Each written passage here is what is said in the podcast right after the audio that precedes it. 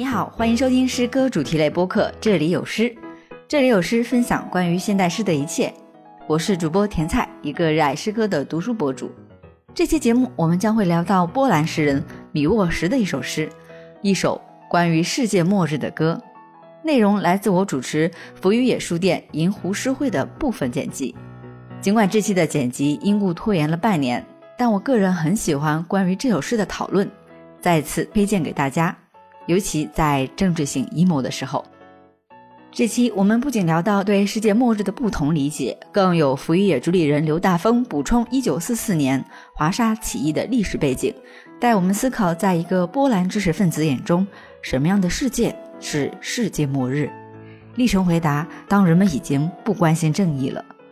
那么从诗歌聊开去，又提到了加缪的那句话：“暴君于百万人的孤独之上喃喃自语。”让我们的这次诗会有了回望历史、反思当下的意义。那么，欢迎大家进入诗歌的世界。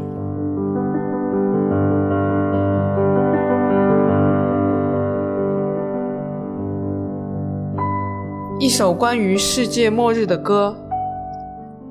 在世界结束的那天，一只蜜蜂绕着三叶草，一个渔夫捕着发亮的网。快乐的海豚在海里跳跃，排水管旁幼小的麻雀在嬉戏，而那蛇是金皮的，像它应有的样子。在世界结束的那天，富人们打伞走过田野，一个酒鬼在草地边上打盹，蔬菜贩子们在大街上叫卖，一只黄帆的船驶进了小岛。小提琴的声音持续在空气中，进入一个缀满星光的夜晚。那些期望闪电和雷声的人失望了，那些期望征兆和大天使喇叭的人也不再相信它会发生。只要太阳和月亮在上面，只要黄蜂访问一朵玫瑰，只要蔷薇色的婴儿出生。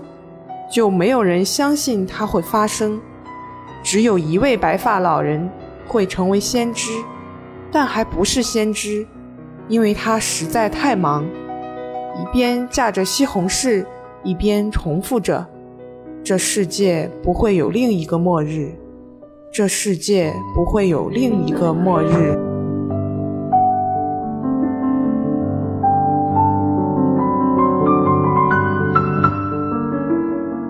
对，看到世界末日，大家可能都浮想联翩。但是读了这首诗之后，大家有没有什么不太一样的感情？或者说，米沃什他带着是啥感情在写这首诗呢？嗯，你说美好，你说日常，还有吗？啊，有些翻译不是歌，有些叫《世界末日颂》，有挺多翻译的。然后选的是张曙光的比较早的一款。我查了一下，一九四四年是那个华沙起。对你很敏锐，因为我特别把时间写下来了。是有一些版本写的一九四五啊，但是大多数都是一九四四，然后写于华沙。就这个时间点也很关键。当然，我们也完全可以先剥离开这个作者和写作的什么历史背景，然后单独看，就是他给我们是什么样的一个感觉。嗯，悲凉，悲是吗？悲凉，凉，嗯。啊，你你觉得凉？但是刚才有说美好和日常的，对吧？就就是觉得什么呀，末日嘛，就是无所谓，是那个感觉，是吧？嗯。行了，这个是绝望。对，它其实就重复了一个那种那个过程，就是你普罗大众就感觉这些如果有那个什么，只要太阳和月亮在上面这些事情出现的时候，那你的最后一天跟每一天其实都是一样的，就你没感觉到它的世界末日。然后你还是要听那个先知跟你讲，那么你怎么样会相信那个先知呢？他会告诉你只有一个世界末日，我说的是对的，只有一个世界末日。你不信你看，但是到那个时候咱都没了。嗯，他绝望的不是世界末日吧？他绝望的只是现实而已。世界末日的话，他其实我觉得有好几种、好几个世界末日，只是那个现实最最最恐怖的世界末日。你说他为什么？这世界不会有他第一个啊，我瞎猜的哈。这世界不会有另一个世界，就是说那个，其实现在每天都是世界末日。第二个，这个世界不会有另一个末日啊，就是说已经不会更惨了。我们现在就是最惨的一个世界末日。我觉得是两种解读，一种就是这个世界就就是这个样子的，反正跟人没有关系，然后它就是现在已经到了世界末日，只是它看起来很美好。还有一种就是这个世界就是很坏，就是已经到了世界末日了，但是只是它只是看起来还是平常这个样子。那我是觉得必须要破除一个观念，就是说世界末日就等于不好啊，它也许也许是也是很美好的时候啊。我我们在新的世界当中，这个就是末日对我们人、对个体或者对整个人类它的意义是什么？看到这个是可能会思考一些这样的内容。它挺明显的，就是一个分支，呃，就从那些期望闪电和雷声的人失望了。就前面他在说什么呢？就第一大段全都是那些自然的一些东西嘛，像蜜蜂啊，什么什么捕网啊，小海豚啊，都是一些就自然在它该有的一个秩序里嘛，对吧？呃，就是麻雀肯定是要叫啊，然后那个蜜蜂肯定是要去采蜜啊，然后渔夫肯定是要捕网，这这都是一些自然而然的，就是说世界的秩序还是在那样子运转。然后第二大段他又说什么富人们打伞呐，酒鬼打盹呐，就是有很多的，就是人，包括那个船驶进小岛，好像就是回家的那种感觉。呃，包括小提琴，这是人拉出来的哈，它整个让你感觉到日常并且美好。它其实是有美好，缀满星光。你听听，你耳边是小提琴的这个声音，你眼前看到的就是是人间那些再日常不过又有点美好的一个个的那种场景和瞬间嘛。就前面两段都觉得嗯，OK，挺好的。甚至是我们现在都很难有这样的事实，因为有些人还被隔离，还有一些还连城市都进不去，都没有这样的一种自由自如。那到了就那个失望那块儿，他在说啥呢？闪电啊，雷声啊，还有就是征兆和大天使喇叭。刚开始其实我不太知道大天使喇叭是什么意思啊，但是因为末日啊，乱七八糟，它肯定是跟那个基督教啊宗教里面有关系。对，因为那个大天使喇叭就是那个大天使一，然后那喇叭说啊，末日啦，巴拉巴拉。然后大天使二，反正就是那喇叭一吹吧，就是意思是说就在告诫。人世间这个末日要来临啊，或者说甚至有一点劝勉，就是大家要珍惜眼前啊，巴拉巴拉。包括那个失望，为啥失望呢？是因为上面，比如说闪电是让人觉得有点有点可怕嘛，但是前面是缀满星光的夜晚，你看到的这个星光能对抗那个闪电，那个雷声也也怪吓人的。但是呢，前面是小提琴的声音持续在空气中，哇，小提琴人拉出来的那个声音和这个雷声。就是他，就紧接着这个这个对比，就觉得哈，好像人类创造的这些啊，我如果说叫文明，是不是有点太大了？就这些美好的东西，好像能够能够某种程度上来抵抗什么闪电和和雷声，包括后面说什么太阳、月亮在上头啊，什么黄蜂啊，什么蔷薇色婴儿，好像又在说一个日常，但是它跟前面的日常又不太一样的地方，就感觉它。就有点像这个小妹妹说的，就是她有一种新生的感觉，出生啊，还有就是采蜜，她也是为了她要在对。然后根据你的解释，我又在想，他说那些你刚说闪电雷声都是不好的嘛，他就期望闪电和雷声的人失望了，那说明这个向好的一个方向在走，是不是？因为他说只是说没有征兆，但其实这个事情会发生的。我感觉还是向好的。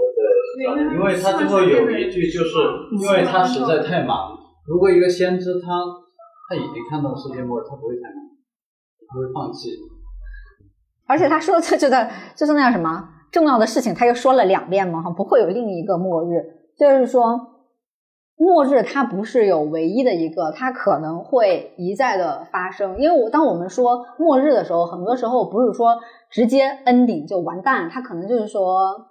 被毁灭了一次，但是也有可能再去新生，再有那个重建。所以我是我自己的感觉哈，就是只是一个感性的一个感觉，是觉得他虽然在写那个末日，但是他也有一半以上的篇幅，然后说了人间包括自然这些美好的这种日常。所以他给我的感觉不是说那种完全的呃悲观，他是有这种呃希望在的，要不然他不会说什么婴儿出生啊，然后黄蜂还要再访问一朵玫瑰啊，就是他没有必要再再去把这些可以孕育新生，可以去有像是生育这种东西，就繁衍啊，然后重新再诞生啊这种的东西，然后再这种代表那个新生的那种意象，然后他再列个起码有三个吧，嗯，你可以补充一下嘛？你查到了。一九四四年的华沙发生了什么？一九四四年八月一日，波兰发动反抗纳粹德国的起义。华沙起义，我来解释一下这个事情。波兰一开始就被就被德国占领了，就是最先被德国占领的。这个你想想，一九三七年开始，九三九三九年开始这个内战，然后呢，到一九四四年的时候，波兰已经被德国占领五年了。在五年的时间内被占领是什么感觉？想想日本占领中国是什么感觉？那就是杀无杀，凌虐各种东西。你这个就是他要统治你，他要就是你是个被占领的。这个刘沃石是个波兰人，那不是现在刘沃石根据根据后来的刘沃石，他成为一个落脚的，或者同时他是一个很重要的抗议知识分子，说他是一个有非常公共立场的一个波兰知识分子。那么他在他肯定不可能不处理他自己亲身切近的最切近的历史。想想，如果今天我们是被日本或者我们占领着。谁谁谁在中国，他应该如何感受？是不是想要我今天会说出那种话？这是我们的最后一代，在你们的铁蹄下，我可不想活了。在你们纳粹的铁蹄统治下，这个日子还要怎么过下去呢？这种日子何时是个头啊？这个事情我们如怎样、什么时候才能等待光明来的那一天呢？对吧？一九四四年华沙起义牺牲了这么多人，起义失败，他们忍受了这么久。这么久的这个压迫铁蹄的践踏和苦难之后，他们发动了一次呃玉石俱焚的革命，失败了。这这是何等的绝望！他他希望这是何等的他你忍受了在在痛苦屈辱中忍受了这么久，然后你们继续最后的力量，然后进行一次反攻，嘣，失败了。你要继续进入这个绝望的这个这个世界，你要继续生活在一个悲惨、绝望、被压迫、被被侮辱的一个世界里面。你想不想这个？你想不想这个世界毁灭？我我我觉得过了，因为这个时候 不是因为我因为既然说到历史了，这个时候苏联人已经到跟前了，只是这个起义为什么这这里面说到了先知，我不知道是否有影射，因为相当于苏联人在门口，但是他起义的时候没有帮上忙。换句话说，他已经打过来了，没有那么绝望了。其实就相当本来想着里应外合一下，但是苏联人就是作弊上官了，看了一下没有帮忙，他就是突然出现这么一种情况。但是对于没有那么绝望，我我觉得没有那么的绝望，因为因为解放已经到到门口了，就属于那种。对于波兰人来说，那那个闪电相比于纳粹来说是一个因为实际上，呃，刘史最重要的作品是在后来。我知道是后是是后来的，是后来的。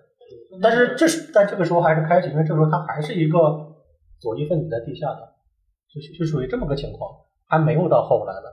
后来说他就是跟着波兰这边走的时候，会有很大变化的。因为苏联对波苏苏联对波兰没有那么好，但是那个时候你相对德国，你说像你上一说的烧杀抢掠，那跟苏联和波兰它不会这么做，还是有区别，而且区别挺大的。我举个例子吧，鲁迅的药，对对对，这就是鲁迅的药。大家对这个茫然无知，对这些人的挣扎这些，他们还过着他们的小日子。对你们这些师生啊、争取啊这些无所谓的。我刚刚好像也是，我又看了一遍内容，产生了有点一样的感觉，就是好像是我们日常人，只要我看到只相信眼前的东西，只要我看到实践的，我就不相信它会发生，因为它掌掌控的信息量很重嘛。如果它掌控所有的信息在在这个指导上写，它就可以变成先知，因为先知是掌控了所有的信息，上帝是他知道会发生。但是普通人。就是我不看了我就不信，呃，本来感觉好像要发生，哎，那应该也没什么。然后，然后先知就提醒你们，对，这是要发生了，你不要以为这是小的，发生了这次之后就没有没有下一次了，因为全部否定了。我就是后来又看了一次后，解读出这种类似的感觉。或者你只想看见你愿意相信的那种东西。对，我们就从自己的角度去解读。你只愿你关注的那个点，然后你在这个一个复杂情境里头，你可能只捕捉到这个点，然后你觉得世界就是这个样子的。他其其实刚才田太讲的，我想再接着他那个讲一讲，他就有一种，我觉得它里头有一种对照的那种东西的时候，它可能只是标题是一首世界末日的歌，然后它整个讲的这些讲的都是很日常，甚至说让人觉得有一点美好的那种东西，但它其实就是恰恰就让你感觉到这个世界末日很惨。结合刚才的历史的那个起义失败的那些来讲啊，这是一个很很我觉得很很打动我、很有诗性、很好的一个地方。就像刚才你不是讲那个鲁迅先生作品吗？不会像祥林嫂一样，哎呀，我过得多么不好，我过得多么不好，甚至你都没有讲这个东西，但是你通过其他的一些东西给你对照了以后，你就觉得哎，真惨，是这种感觉。我觉得这就是好。我觉得这首诗它的残酷在于，它用非常美好的这些场景的描绘，然后来。讲一个非常悲伤的事情是，今天是世界末日。然后我觉得从我一个比较狭小的对一个领域来就是说，那个德国在战后，我我我没有我没有这么大的一个格局哈，就我想的是，就比如说对于任何人，比如说他遭遇一些不太好的事情嘛，比如说假如说我今天失恋，那我现在此刻我就希望外面是下着雨。电闪雷鸣的，给我一个应有的一个世界的一个排场，对吧？但是现实却是阳光明媚，大家过着自己的好生活、小日子，没有人能察觉到你今天是你的世界末日，对吧？然后我觉得这个在此刻对我来说就非常的残酷，就我的世界末日，就我的这个悲痛不被任何的人察觉到。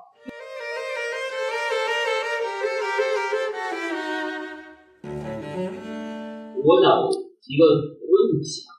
这首诗是关于世界末日的歌，就是为什么会有世界末日？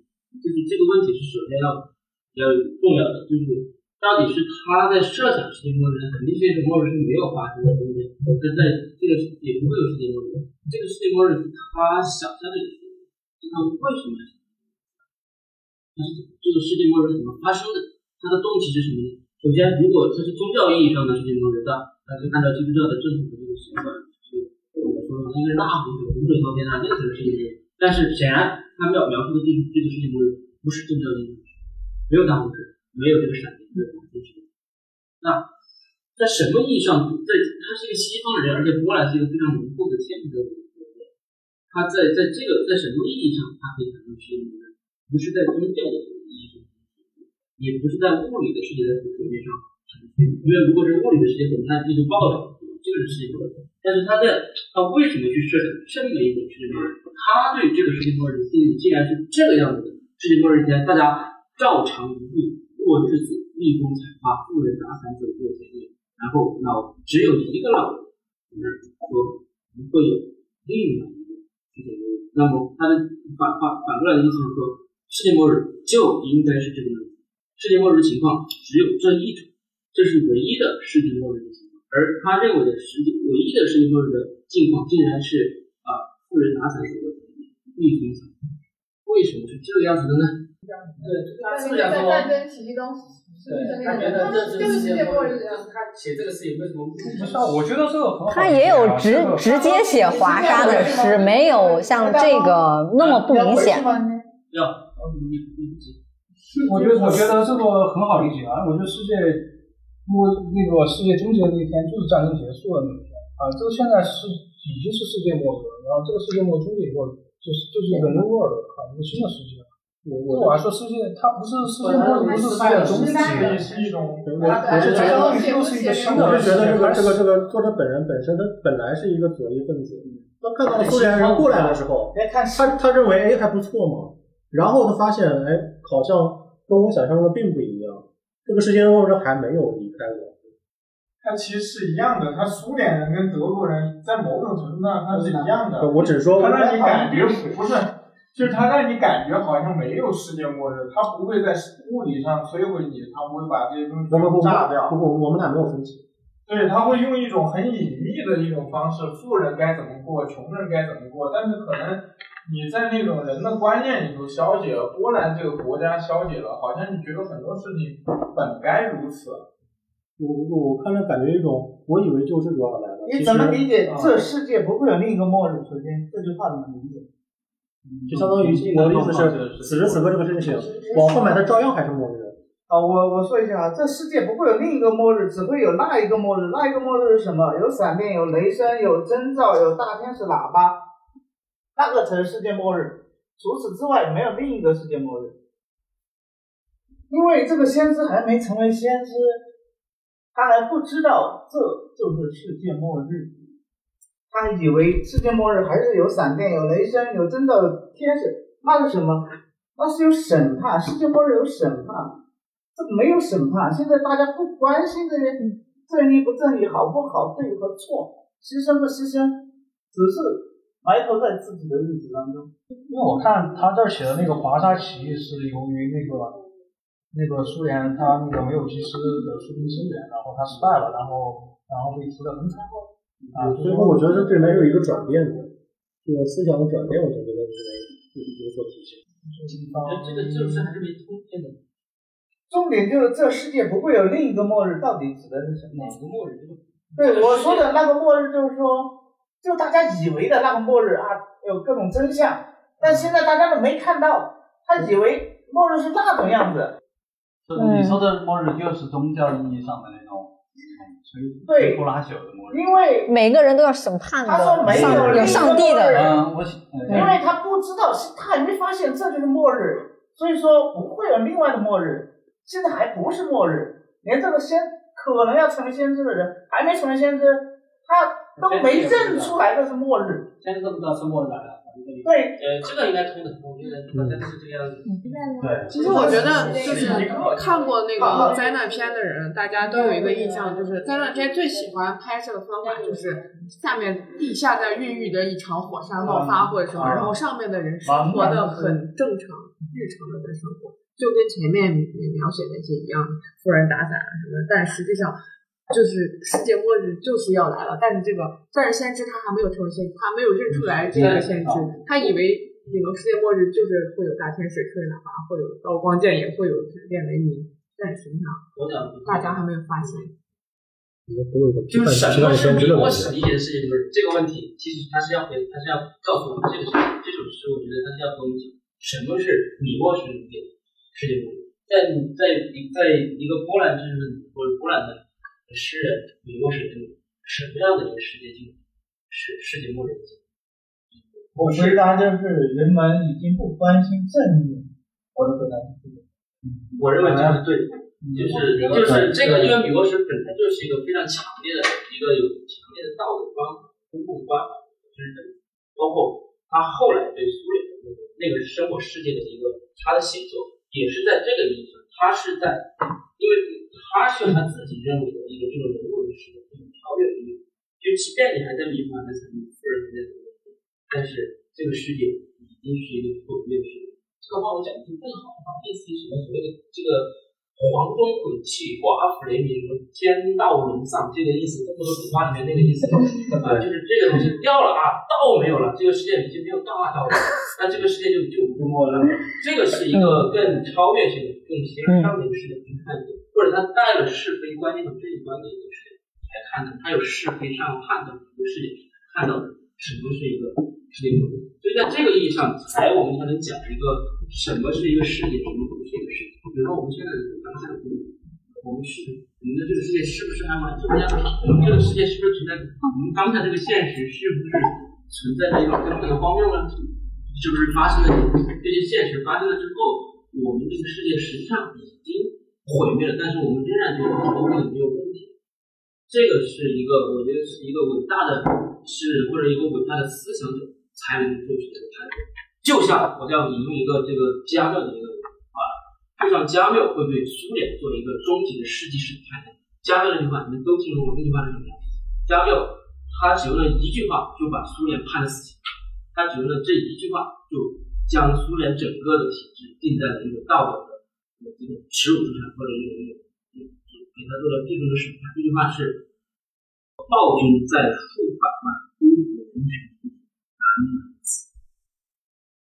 他就完全就完全将苏联的整个现实给孤独的人，暴君在数百万孤独的人群头顶，都是难难孤独，因为一个集权统治就是否定一个集团统治，是一四年，我觉得说暴君，暴君在在在在在谁头上呢？在数百万孤独的人群头顶喃喃自语，只有暴君一个人在说话。数百万这个国家，这个这个国家的所有的人都沉浸在孤独的阴暗里，他们没有人，他们不像人，他们像一个死掉的一个什么样的东西，一个微火。这个是一个不道德的世界呈现出来，给我们呈现出来的样子。所以我觉得米沃是有用。然后我觉得一定要对比一下那个延伸阅读篇目《礼物》，因为《礼物》呢是在他流亡时期啊写的，但是呢他的这个感情又有点不太一样。有哪位朋友可以读一下？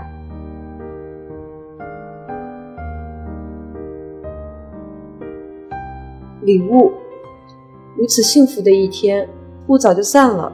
我在花园里干活，蜂鸟停在忍冬花上。世上没有一样东西我想占有。我知道没有一个人值得我羡慕。任何我曾遭受的不幸，我都已忘记。小到故我今我同为一人，并不使我难为情。在我身上没有痛苦。直起腰来，我望见蓝色的大海和帆影。听一涵读完，大家什么感觉？在美国刚下飞机，直起腰来，我看见了自由女神像，应该是。谢腰人在美国刚上飞机。感谢订阅收听这期的这里有诗，我们下期再见吧，拜拜。